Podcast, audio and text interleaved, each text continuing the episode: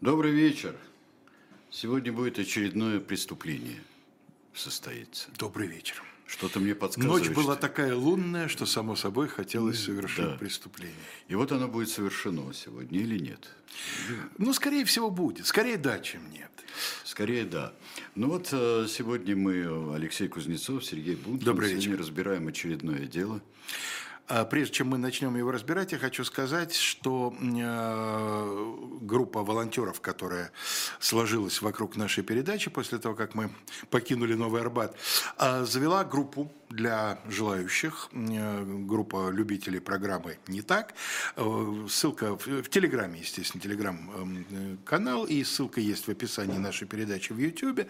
Э, Там вот туда выкладываются анонсы, туда выкладывается звук, и туда выкладывается э, письменная расшифровка передачи. Вот то, что они совершенно замечательно уже полтора года делают, за что им отдельно огромное спасибо. Это они сами делают расшифровки? Да, Ух да, ты. да, они сами делают расшифровки, пе- перекладывают туда наши картинки, снабжают комментариями э, и вообще такую делают замечательную работу. Бенефициаром, который является в том числе Виталий Рувинский, потому что ему переправляется и потом это выкладывается на сайте дилетанта. То есть это вот такое здорово. действительно Это такая, спасибо. да, огромное спасибо. Очень важная волонтерская работа. Ну, а теперь, собственно говоря, э, два эпиграфа. Два эпиграфа из прекрасно известных нашим слушателям произведений. Можете попробовать поугадывать эпиграфы достаточно большие, у вас будет время. Daily Telegraph писала, что в истории преступлений вряд ли можно найти убийство, которому сопутствовали бы столь странные обстоятельства. Немецкая фамилия жертвы, отсутствие каких-либо явных мотивов и зловещая надпись на стене. Все говорит о том, что преступление совершено политическими иммигрантами и революционерами.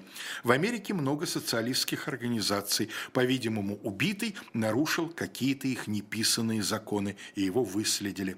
Бегло упомянув германский Фемгерихт, Акватофана, Карбонариев, Маркизу де Бренвилье, теорию Дарвина, теорию Мальтуса и убийство на Редклифской дороге. Автор статьи под конец призывал правительство быть начеку и требовал усиления надзора за иностранцами в Англии. Этюд в багровых тонах, э, произведение, с которого начинается Холмсиана. А второе, ради убийств на Редклиф- Редклифской дороге, значит, я этот эпиграф взял. А второе не содержит этого названия, содержит другое, которое нам сейчас понадобится. Последнее из этих путешествий оказалось не очень удачным. Море мне надоело, и я решил остаться дома с женой и детьми. Я переехал с Олд-Джури на Фектор-Лейн, а оттуда в Уоппинг, рассчитывая получить практику среди моряков. Но мои расчеты не оправдались. После трех лет бесплодных ожиданий я принял выгодное предложение капитана Вильяма Причарда, владельца антилопы, отправиться с ним в Южное море. Путешествие Лемюэля Гулливера, Гулливера, конечно же, да. Так вот, здесь э, описывает почтенный судовой врач описывает э, свои переезды, и в частности, вот он рассчитывает получить практику среди моряков в Опинге. Сейчас Андрей дает нам карту, карту старую, э, треугольничком показано место, во- возле которого произойдут оба сегодняшних э, групповых убийства. Это такая коллективная могила, можно сказать, семи человек, но не могила, а место преступления. Ну вот вы видите такой изгиб Темзы к югу, затем опять подъем и уже резкая петля, которую делает река. Вот если мысленно выйти за левый край карты, то там практически сразу на берегу Темзы будет Тауэр. То есть это вот кусок от Тауэра туда, в сторону э, Гринича. А, вот эта вот дорога, на которой находится красный треугольник, это и есть Redcliffe Highway, Редклифское шоссе. Сегодня она называется просто Highway. Вот это слово Редклифф оттуда ушло. Это район, тот самый район Уоппинг, в который и переехал доктор эм, значит, Гулливер, рассчитывая, что там найдется практика. Прошло сто лет с момента событий, описываемых у Джонатана Свифта, но в начале XIX века мало что изменилось. Уоппинг – это по-прежнему район, который напрямую связан с доками, потому что это Ист-Энд, это район доков. Значит, э, если вы мысленно теперь выйдете не за левый, а за верхний, обрез карты, вот ровно от нашего красного треугольника, несколько к северу, будет печально знаменитый Уайтчепл. Ну Тот да, район, где да, да. Джек Но Потрошитель это все будет- Ист-Энд, да? это все Истенд, это район доков и вокруг доков. И, соответственно, вот в этом самом Уоппинге действительно множество моряков, множество заведений для моряков, поскольку э, моряки здесь селятся не офицеры и не владельцы кораблей, а самый что ни на есть рядовой плав состав, то и заведения, соответственно, не очень, так сказать, такого пошиба. А, Сегодняшний Лондон не удивишь э, лицами разного цвета кожи, разной формы носа, разного там разреза глаз и цвета волос. Тогдашний Лондон был все-таки белым, но вот этот район уже достаточно цветной, потому что здесь и индийцы живут, здесь живут и выходцы из Африки самого, так сказать, самых разных оттенков смуглости. Здесь кого только нет. Здесь уже, да, китайцы здесь уже к этому времени не в таком количестве, в каком они будут во второй половине века, но уже тоже есть. И вот здесь, в этом районе, конечно, очень неблагополучно. Собственно, само название Red Cliff, крысиная скала, оно свидетельствует о том, что не очень, видимо, район. Хороший, да, потому что крысы любят селиться рядом с кораблями, моряками, складами и всем прочим.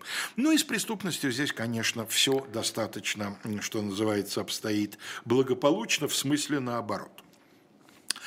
А Первая жертва эм, э, вот этих самых редклифских убийств – это семья Тимоти Марра, э, человека, который попытался выбиться из эм, вот этой вот самой матросской среды. На момент убийства, а практически то есть вся его семья будет убита, там только служанка, благодаря счастливому для себя стечению обстоятельств, спасется, э, значит, эм, э, они молодые совсем еще люди, он недавно женился, вообще он моряк, он плавал матросом, на кораблях Остинской компании. Причем, видимо, он был человеком, возвышавшимся интеллектуально, возможно, и нравственно над общей матросской массой. Видимо, он был грамотным. И благодаря расторопности, дисциплинированности, сообразительности, возможно, грамотности, он э, сделал такую корабельную карьеру, э, по крайней мере, последние свои рейсы.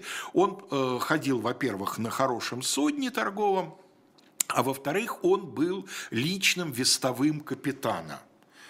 Понятно, что это приближенный, понятно, что это работа, которая требует расторопности и сообразительности. И вот, накопив кое-каких деньжонок, он решает осесть на берегу, он женится, э, значит, ему на момент гибели около 25 лет, его жене чуть за 20, у них только что родился первенец, его тоже маленького тоже убьют, ему будет на момент гибели всего 14 недель от роду, то есть он жить фактически так и не начнет.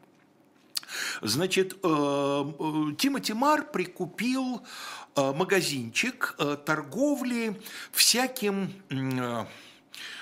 я даже вот я забываю все время, как собирательное есть какое-то старое слово для всякого товара, связанного с тканями, но не только текстиль, но вот чтобы меха туда тоже входили. Старинное слово рухлить было. Ну, рухлить это Да, именно меха, да, мягкая А рухлядь. здесь и мануфактура, и... Ну вот, наверное, мануфактурой, наверное, да, Да. хотя мех понятно, что Мех это не нет, мануфактура. это- Ну да, но это, наверное, вот магазин мануфактуры. Вот сейчас нам Андрей показывает вторую картинку, это из газеты того времени э, рисунок, и здесь изображено, собственно говоря, вот эм, сама эта лавочка, она же дом, потому что лавочка на первом этаже, а второй этаж жилой. И вот здесь, собственно, перечислено, чем торгует э, этот магазинчик. Значит, silk, то есть шелк, да, значит, лейс, то есть кружева, эм, э, то есть накидки, как правило, меховые. Вот все, что так или иначе связано с одеждой, тканью и так далее. А, видимо, у него были неплохие денежки, хотя понятно, что в этом районе все не так уж дорого, но тем не менее здание, в котором произойдут вот эти события, оно состояло из подвала и трех этажей. В подвале находилась кухня и какие-то служебные другие помещения. Большую часть первого этажа занимало помещение лавки. Плюс за прилавком находился небольшой коридорчик, который вел на лестницу.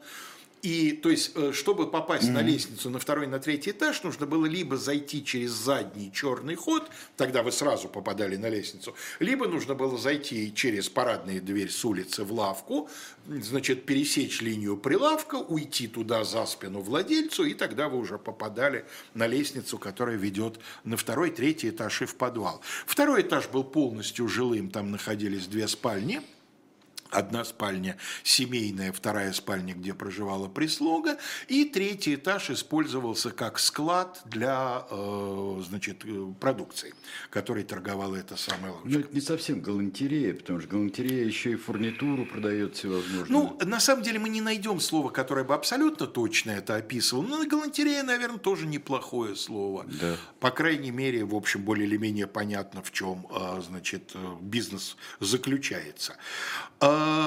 Значит, вот помимо этой молодой семьи из трех человек, в э, доме проживало еще двое. Молодая женщина, которую звали Маргарет и которую все в доме и соседи называли почему-то Мэри. Она, ей, я так понимаю, около 20 лет, она горничная, она занимается, она не занималась лавкой, она занималась обслуживанием, собственно говоря, семьи. А вот помощником в лавке был э, подросток 13 лет по имени Джеймс. Э, в судебных и полицейских отчетах фигурируют две его фамилии, почему-то его называют то одной, то другой. Ну, будем называть его Джеймс Бикс, это одна из фамилий, фигурирующих в отчете. Значит, 1811 э, год. Год очень тревожный, и в том числе очень тревожный для Англии. Потому что что такое конец 2011 года? Ну, во-первых, только что в Англии поменялась власть. Наступила эпоха регенства.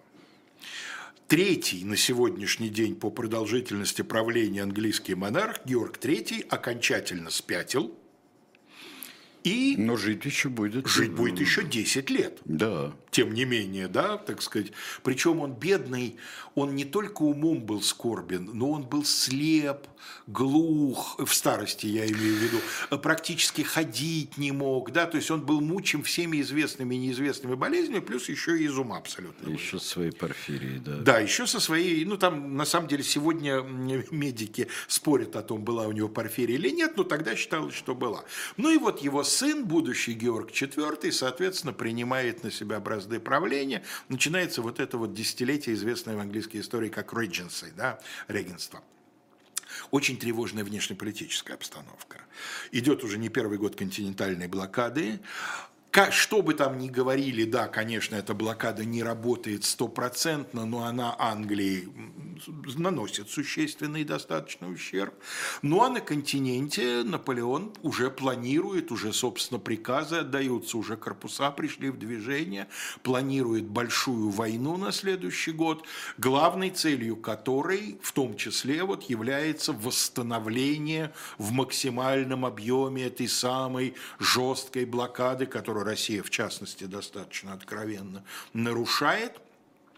И э, англичане, конечно, очень беспокоятся по поводу того, что Бонни детей пугают, да, будешь себя плохо вести, не будешь есть кашу, придет Бонни и сам тебя съест. Вот это все вполне, так сказать, это время. Ну и естественно, что поскольку моряки да, в этом самом районе Уоппинг, эм, постоянно обсуждают всякие новости, связанные с торговлей, с морем, с фрахтом, с нападением, значит, всяких там кораблей под разными флагами и вообще без флагов.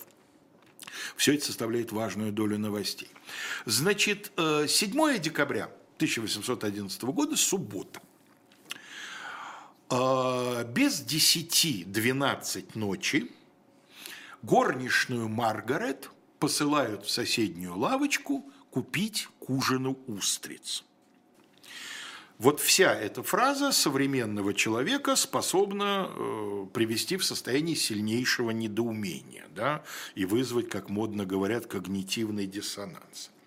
В сегодняшней Европе в субботу лавочки в некоторых странах, как Германия, например, закрываются вообще в середине дня – и работают только рестораны, так сказать, и прочие заведения общепита. Поэтому если вы до двух не затарились, то никаких вам устриц до следующего понедельника не видать. Кроме того, небогатый, недавно купивший лавочку молодой моряк посылает к ужину за устрицами. Тоже, прям скажем, не совсем стандартный вариант. Но дело в том, что раньше э, все э, магазинчики, лавочки, трактирчики либо работали вообще круглосуточно, либо работали с 8 утра до 12, ну максимум до 11 часов вечера, минимум точнее. А поскольку была суббота, то все работали вообще за полночь. Дело в том, что в тогдашней Англии суббота – это самый покупательный день. Почему? Ну, во-первых, на следующий день выходной, это понятно. Но дело в том, что суббота – это день, когда большинство наемных работников получали зарплату. Зарплату выдавали Понедельно, раз да. в неделю и, соответственно, в последний рабочий день недели, которым была суббота. А двух выходных тогда очень мало кто, значит, мечтал, да практически никто их не имел. И в результате поэтому все, кто торговал, в субботу старались максимально продлить рабочие часы. Значит, Тимоти Мар, собрался закрывать в 12 часов свою лавку и послал э, Маргарет за ужином.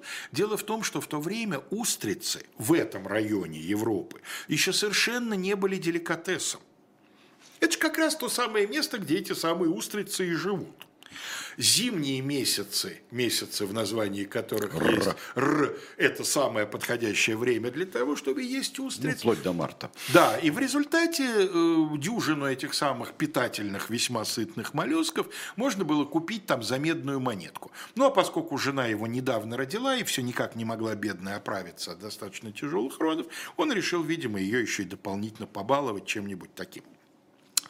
Значит, Маргарет, которой ужасно повезло с этим приказанием, оно спасло ей жизнь. Да, кроме того, что она должна была купить устриц к ужину, она должна была еще расплатиться в хлебной лавке, где они взяли что-то в кредит, и, соответственно, он не хотел, чтобы это там тянулось. Он говорит, заодно отдай долг э, булочнику.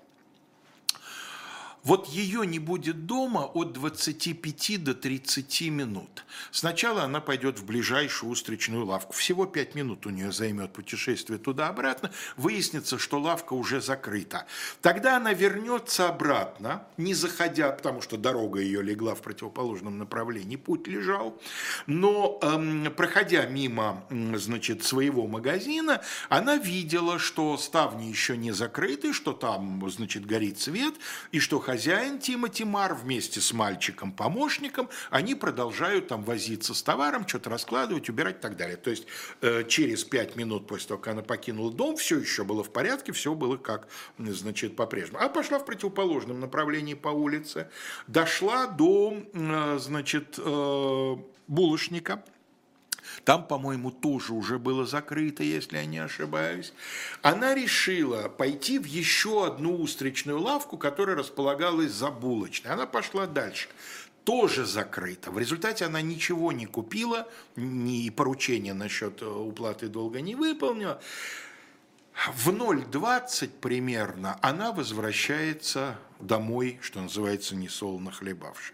И тут она обнаруживает, что ставни закрыты, она не знала, что они не заперты, но они были закрыты, окна были закрыты. И парадная дверь заперта. Странно, думает она, что же они не обратили внимания на то, что я еще домой не вернулась, что ли, даже не проверил. Она стучит и прислушивается. И она слышит внутри дома какие-то шаги. Но никто не подходит, никто не открывает и так далее. А в это время мимо по улице идет ночной сторож.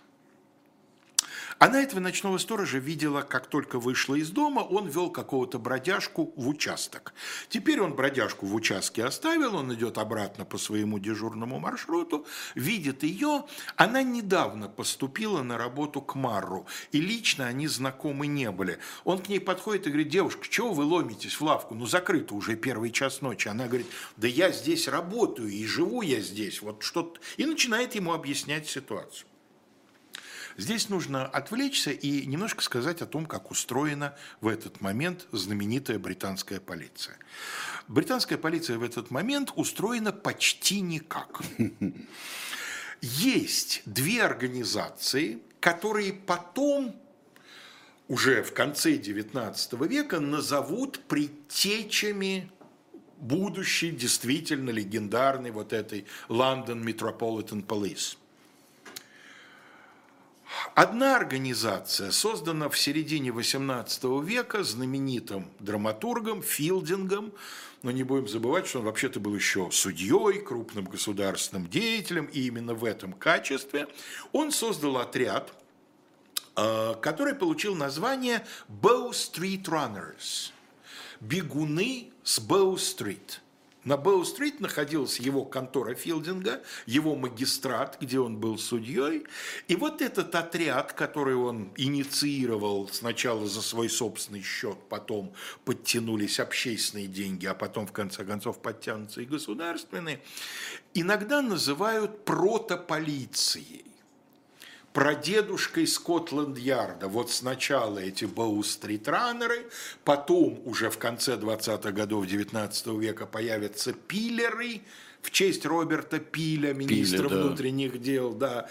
И в конце концов, так или иначе, все придет уже к понятной То есть, нам... Э, по сравнению с французской, например, она а, один Потому что французская уже как-то так, она а, очень серьезная. Пиль как раз и говорил о том, что вот у французов гораздо более организованная полиция, чем у нас, но мне очень не нравится, что у той полиции слишком много полномочий. Вот наше английское представление об охране правопорядка заключается в том, что правопорядок должны охранять сами добрые граждане. И поэтому охрана правопорядка с 13 века аж, а на самом деле, видимо, и раньше, была устроена таким образом. Единица – решение этого вопроса – это церковный приход. В церковном приходе есть несколько важных должностей, которые являются должностями общественными. Это церковный староста, это приходской казначей, это человек, который занимается, как мы сегодня сказали, социальными проектами, то есть на нем лежит попечение о бедных, сироты, одинокие старики, нищие, вот это вот все. И констебль. Констебль – это тоже выборное общественное поручение. Констебль не получает, по крайней мере официально, ни пенни за свою работу. А работа очень важная, а какая, мы скажем после Через перерыва. некоторое время, да.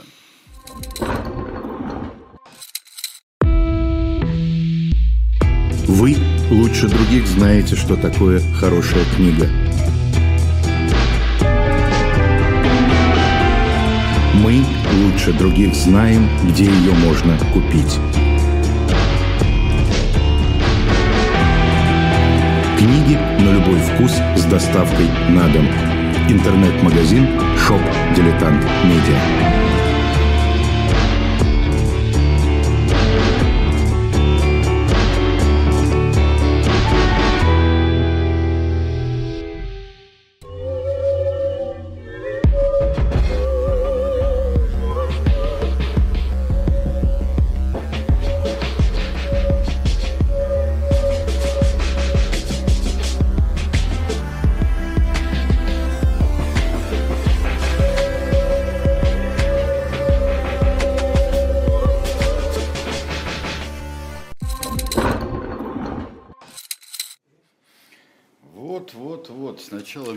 Тряпочками. Вот-вот каким-то галантерейным товаром Сергей Александрович да, собирается да, сейчас начать сегодня. торговать в соответствии да. с темой. Вот посмотрите, замечательно совершенно.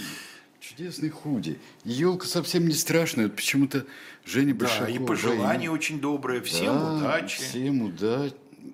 Да, всем, да, всем удачи. удачи. Ну а как еще это можно да. понять? Никак и нельзя вот здесь имбирный пряничный человек.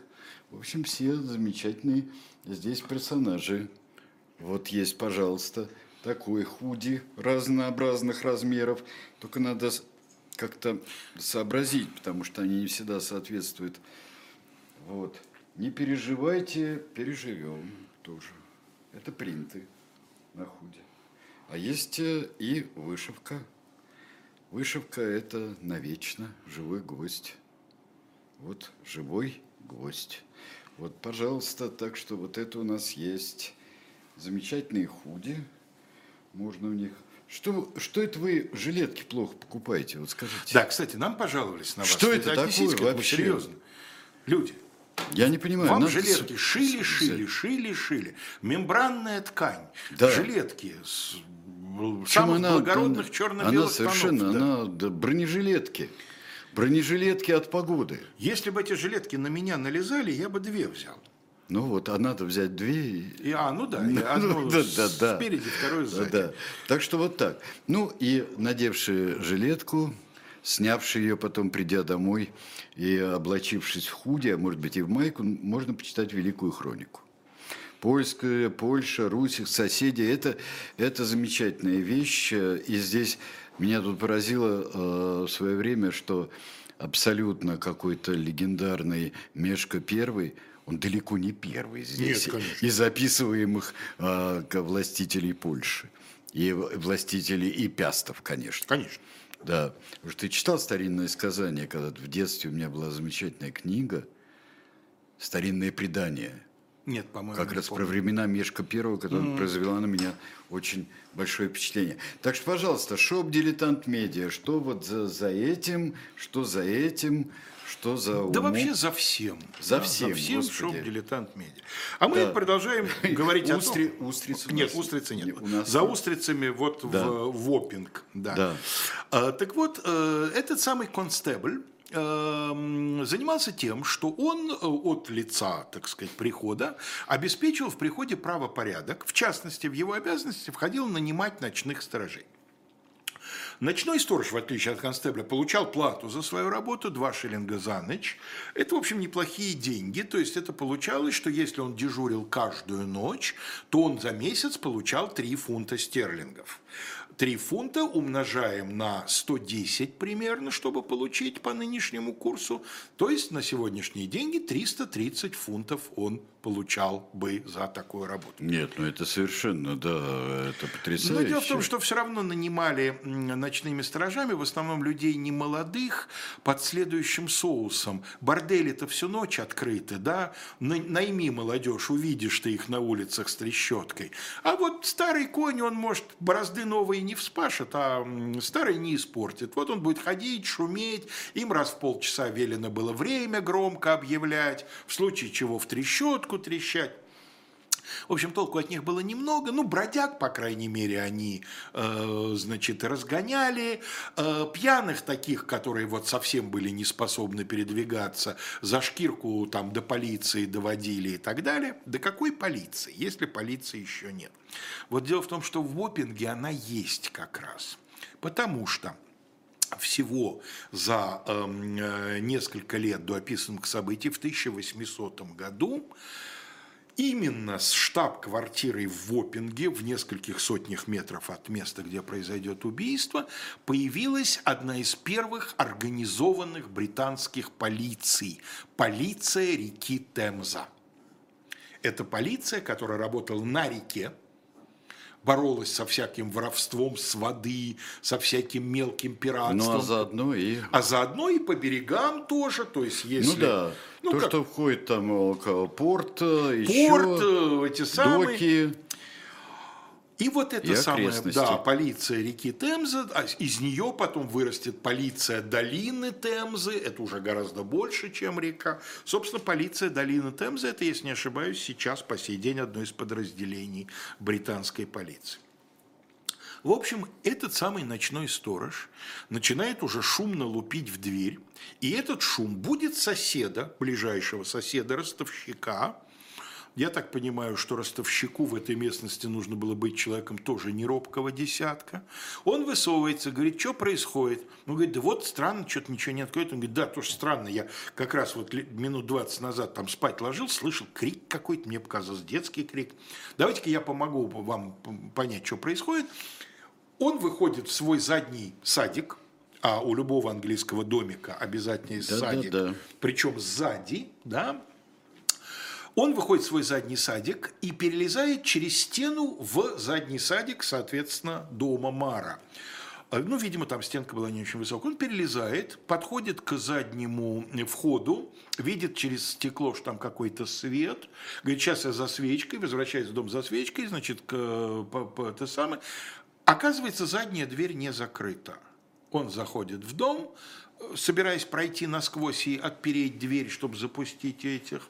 Ну и там начинается. Значит, вот в этом узеньком коридорчике, который ведет к заднему выходу, тело мальчишки 13-летнего, дальше тело хозяйки, за стойкой, под стойкой тело хозяина – а, я не буду читать вам описание. Поверьте только, что э, совершенно ужасающим способом они были убиты. Сейчас Андрей показывает нам одно из двух главных орудий убийства. Вот изображен такой. Это корабельная кувалда. А, значит, она используется плотниками в различных работах, в том числе на корабле. Видите, длинная ручка 22, 22 дюйма, дюйма и да. 3 четверти еще, почти да, 23. Да, то есть это почти полуметровая ручка, заостренный у нее нос, обычный молоток. И вот на кувалде сверху будут выбиты, их не сразу станет заметно, две недели пройдет, пока ее ототрут IP от крови. Вот это. Примут за JP на самом деле, конечно, это IP. Но это одно и то же, JP и IP, в принципе, я, я почти сейчас об этом тогда, скажу, да. на самом деле так оно и будет, абсолютно ты все правильно говоришь. Значит, э, практически все убийства совершены вот этим вот молотком, но кроме мальчишки посыльного, вот этого Джеймса Бикса, у остальных, в том числе и у трехмесячного ребенка, еще и перерезано горло. То есть орудие убийства два – и кувалда, и очень острый, либо очень острый нож, либо это вообще опасная бритва. Тогдашняя судебная медицина не очень умела определять, но вот, вот таким образом коронер определит. Значит, все четверо находившиеся в доме, все четыре живых существа убиты. Насколько повезло вот этой девушке, которая, проклиная судьбу, моталась от одной устричной лавки к другой, а это ей спасло жизнь. Значит, набежало все, что можно, несмотря на ночное время. Зевак собралось, и вообще это убийство привлекло настолько мощное значит, любопытство публики, вроде бы, в начале 19 века, которая должна была бы привыкнуть ко всяким таким делам, что «Таймс» в эти дни пишет – Сенсация, вызванная этим самым чудовищным из убийств, столь велика, а желание посмотреть на место, где все произошло, столь безмерно, что проехать по Редклифской дороге стало невозможно. Ее запрудила толпа. Начинают искать, начинают хватать, опрашивают всех соседей. Несколько ниточек кажутся перспективными. Ну, например, свидетели на следующий день показали, свидетели жили там буквально в нескольких сотнях метров дальше по Редклифской дороге, один свидетель показал, ой, я видел как раз ночью вот оттуда, с той стороны, где убийство произошло, семь мужиков бежали прям бегом, проверили, действительно бежали семь мужиков, действительно бегом, но это не имело никакого отношения к убийству. Э, там было довольно много заброшенных домов в этом районе. В одном из заброшенных домов, э, значит, зима же на дворе, ну, это да. декабрь, там отогревалась компашка бездомных. И когда закрутилось, завертелось, они поняли, что в соседнем доме что-то произошло, начала полиция появляться и все прочее, они поняли, что надо ноги уносить, потому что сейчас первым делом, естественно, на них подумают. И они, значит, значит, бегмяк бегом удалялись, э, значит, чертыхаясь в поисках места, где можно было бы поспокойнее зимнюю ночь пересидеть. Значит, какие-то загадочные двое людей, которые переговаривались, потом, значит, выронили записку, а там в записке каким-то туманным языком говорилось. В общем, ничего, что напрямую давало бы понятие о том, что произошло, кто виноват. Что обнаружили? Убийц, судя по всему, было двое, потому что в помещении обнаружили две пары следов, очевидно мужских – взрослых мужчин, э, обнаружили потому, что помимо крови в доме было еще довольно много опилок, потому что в доме и вокруг дома продолжались плотницкие работы. Мар переделывал, ремонтировал вот эту свою лавочку, и к нему приходили два, ежедневно два-три э, плотника-столяра работать. Опилки были. И вот эта смесь крови и опилок дала довольно отчетливые следы. Следы были обнаружены Значит, судя по всему, убийцы покинули дом то ли перед тем, как э, ростовщик начал перелезать в задний э, дворик. То есть понятно, что спугнули их вот эта вернувшаяся служанка Маргарет и пришедший ей на помощь ночной сторож. То есть они находились, судя по всему, в доме минут 15. За эти 15 минут они жестоко и тщательно убили всех, всех находящихся в доме, но ничего не взяли. Деньги на самом деле были более или менее на виду. Во-первых, деньги были в кассе. В кассе их вряд ли было много, но оттуда не взяли ни пенса. Но самое странное, что довольно значительная сумма денег находилась в спальне в обычном ящике шкафа. В ящике шкафа находилось около 150 фунтов. 16 с лишним тысяч нынешних фунтов стерлингов. Они не были нигде спрятаны, никакой там второго дна, ничего. В этой спальне был убит ребенок. То есть они поднимались, убийцы, в спальне. Это, э, сказать, один из главных вопросов редклифских убийств – э, вопрос мотива. Потому что этот мотив не очевиден. То есть вообще не понятно. Жестокость невероятная, а вот материального интереса, ну хорошо, спугнули. Хотя, в общем, довольно странно 15 минут тратить на то, чтобы всех убить, причем с тройной, что называется, гарантией, и даже не зах... Ну, хорошо, предположим, не наткнулись на деньги в спальне, но почему не выгрести деньги из кассы? Ну, вот же очевидное место, да, прям написано касса, вот деньги тут лежат.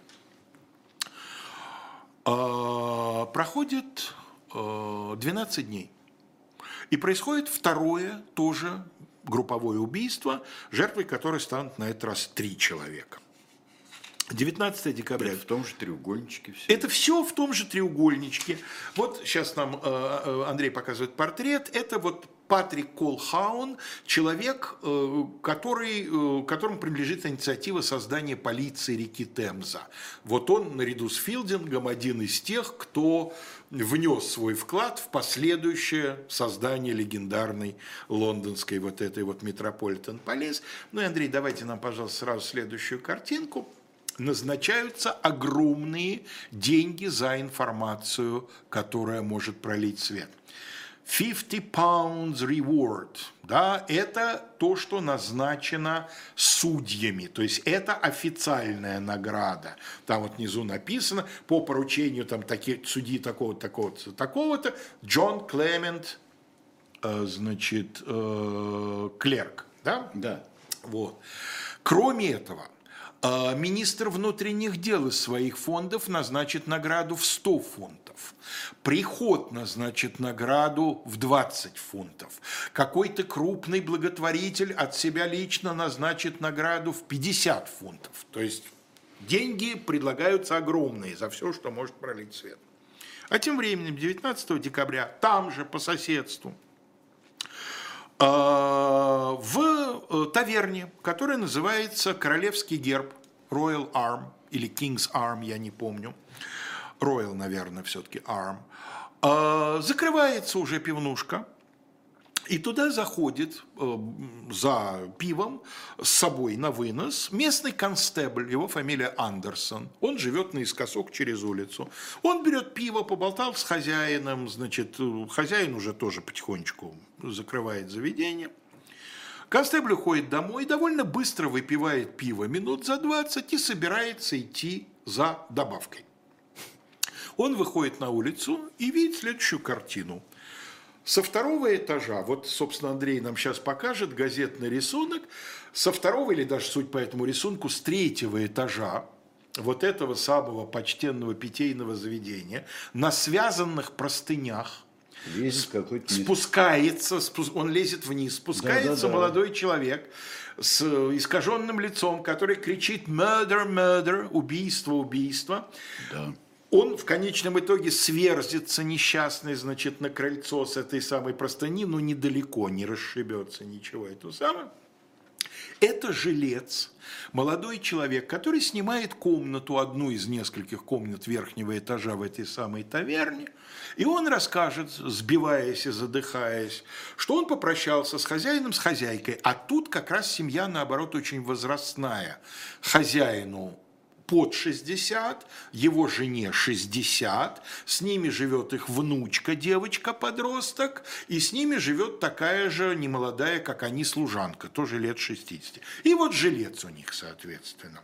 Значит, он со всеми попрощался, поднялся к себе наверх, лег спать, начал засыпать, и вдруг услышал сначала крик служанки «Мы все погибли», потом крик хозяина «Меня убили» или «Я убит», что-то в этом роде.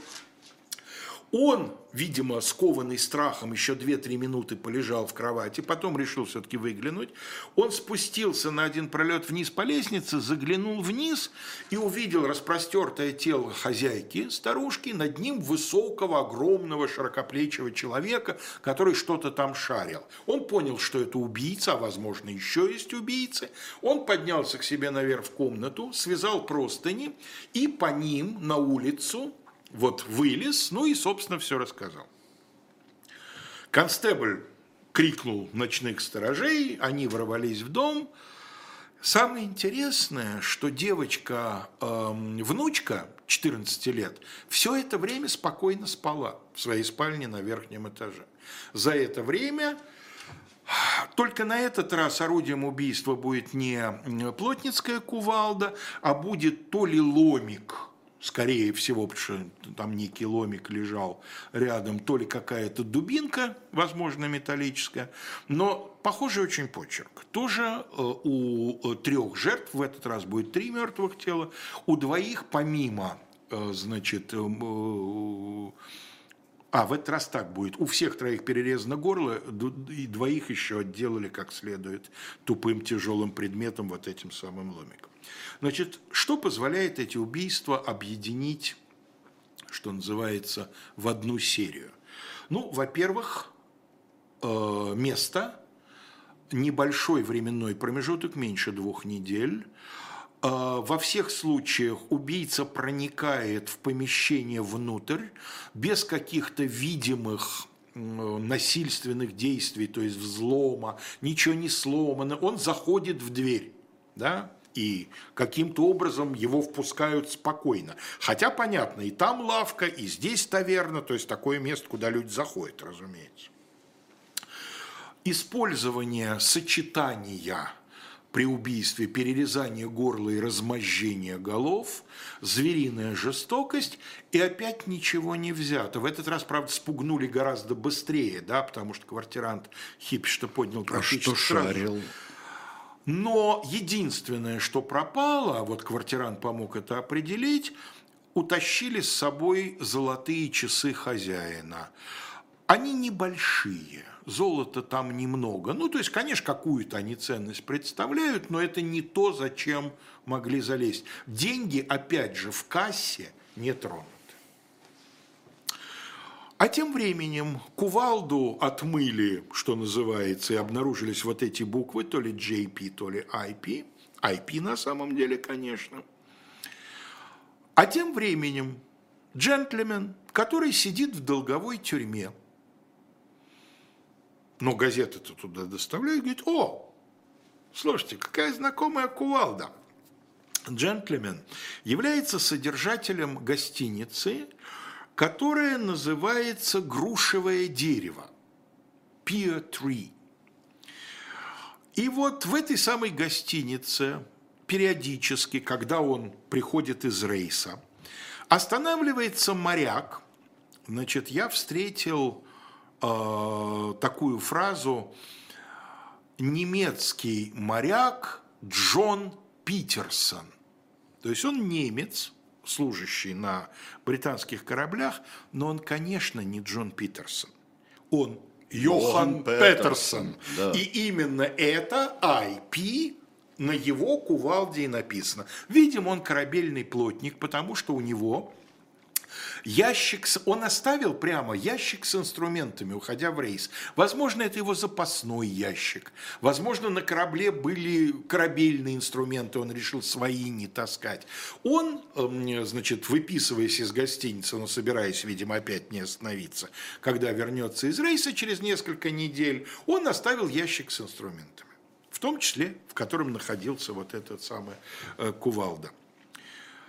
Когда схватят основного обвиняемого, собственно, единственного обвиняемого Джона Уильямсона, э, прошу прощения, э, э, Уильямса, Уильямсон это э, убитый владелец этого самого э, таверны, Уильямса, то одним из главных обвинений против него будет заключаться в том, что он тоже живет в этой самой таверне «Грушевое дерево», в этом самом трактире, и э, зная, что у хозяина остался ящик с плотницкими инструментами, и никак он особенно не охраняется, он вполне мог эту кувалду и позаимствовать. Тем более, что кувалда точно из этого ящика, она пропала.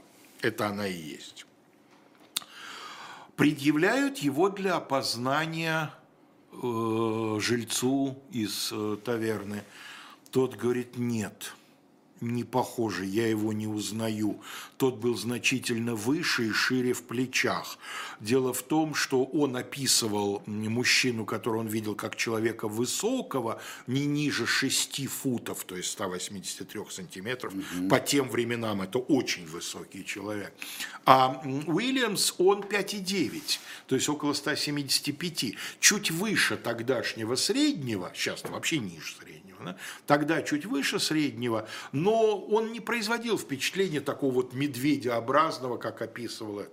Но с другой стороны, что он там в панике ночью сверху видел, насколько можно доверять Значит, правда, правда, тут надо сказать, что э, постоялец, поскольку не первую неделю жил в таверне, а в таверну заходили, так сказать, все местные жильцы, он говорит, ну ладно, что мне Уильямс показывает, я Уильямс в лицо знаю, это не он был. Не он это был, вот тот человек, который я видел, это был не он, я бы его и со спины узнал.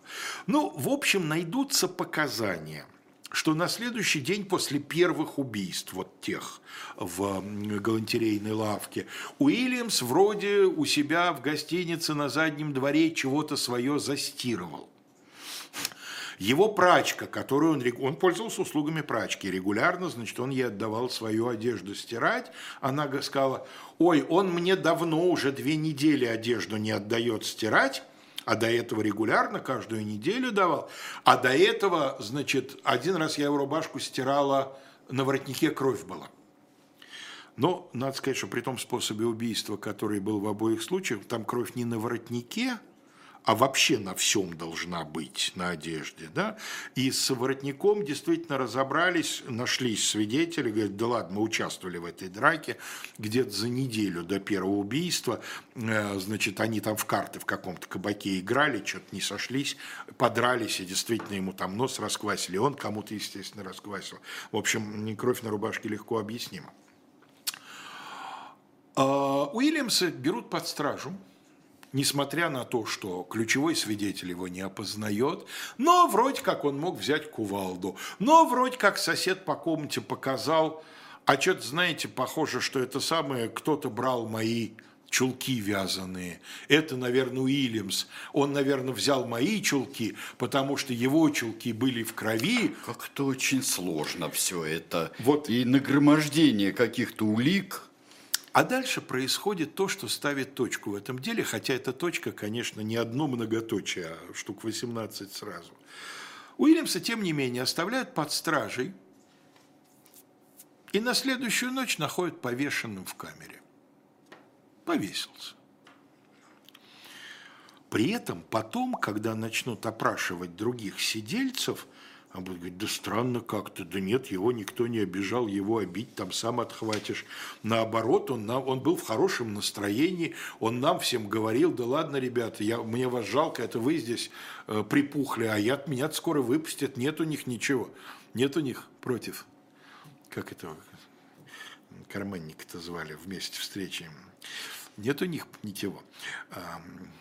Выскочил из неважно. В общем, а, очень странное это самоубийство. Тем более странное, что оно как-то сразу поставило точку в расследовании. А, следственный судья сказал, а, ну все понятно, он самоубился, вот оно признание, чего вам еще надо. Суд, правда, на этом не закончился. Суд еще будет продолжаться месяц, прежде чем он вынесет приговор. Но в результате суд, несмотря на отсутствие хотя бы одного прямого свидетельства, я уж не говорю, значит, прямого доказательства, суд, тем не менее, э, сочтет, что э, все семь жертв, оба массовых убийств, это дело убийства одиночки, и убийца этот Уильямс. Уильямс может быть участником этих убийств, говорят сегодня люди, которые изучают это дело. Теоретически это не, нельзя исключить, но во-первых, почти наверняка убийц было, по крайней мере, в первом случае более одного, да и во втором случае по некоторым Прямых следов нет, но по некоторым соображениям похоже, что тот мужчина, которого видел постоялец, э, был не единственный, что был еще как минимум один человек. По-прежнему вообще ничего не ясно с мотивом. Правда, Мар последнее время, прежде чем не списался на берег, ходил на одном и том же судне, на котором служил и Уильямс тоже. Ну и что? Ну и что? Ни, ничего. Да там теснота вообще такая э, ну, здесь. Я не думаю, что они э, на, на соседних э, этих самых гамаках э, там да нет, ну, болтались. Тот же все-таки был вестовым капитана. Нет, ну, он, скорее э, всего, он вообще да, не могли Нет, не я говорю здесь, э, мало ли кто где приехал, вот в этом портовом да, районе. конечно. Там. Они, э, кто вместе не плавал, те вместе пили, Бичевали, те вместе да. дрались, те вместе бичевали, те вместе воровали. То есть, одним словом, э, никаких эм, маломальски серьезных прямых улик так найдено и не было. Но решение суда, пусть и посмертное, заключается в том, что вот Уильямс во всем виноват. Но, правда, конечно, самый мощный косвенный аргумент. После того, как он был арестован, больше подобных убийств в этом районе не было подвеш, подвешиваем жирный знак вопроса. Да, тем более, что с психологией, э, с маниакальностью и прочими вещами тогда было не очень хорошо. Да, да. Я имею в виду с распознаванием. Конечно. И вообще в главную психиатрическую больницу Лондона, в Бедлам, люди ходили как в зоопарк. Пенс заплатил и смотри, как да, там, как как они там та, безумные... Как они там да, бесятся. Да, да. бесятся. Ну что ж, спасибо большое. Кирпич, конечно, Костя Сапрыкин был. Кирпич. Костя, Да. нет вас против Кости Сапрыкина, да? Да. Все, спасибо большое, дорогие друзья. У нас сейчас будет особое мнение. А, Вот будет Павел Лузин а, и Ольга Бычкова ве- ведет с ним. А А дальше иноагентский четверг. Ну и сейчас пастуховские четверги с Венедиктовым. Один с Дмитрием Быковым, урок литературы Александр Шаров. Да, здесь... Шаров в этой компании единственный не иноагент. Не иноагент. Не успел. Да, да, да. Не да. успел. Да, все, ну, ладно, друзья мои. А, До завтра. Завтра у нас Минкин. Не забудьте, в 16 часов. Настоящий у нас полковник. Настоящий полковник. И вот как раз там уж разгадывать будете эпиграфы. Это не то, что Да, здесь. там на оценку. Это, Это, не то, что здесь. здесь. Да, да, да, да. Хорошо. Всего Всего доброго. хорошего. До свидания.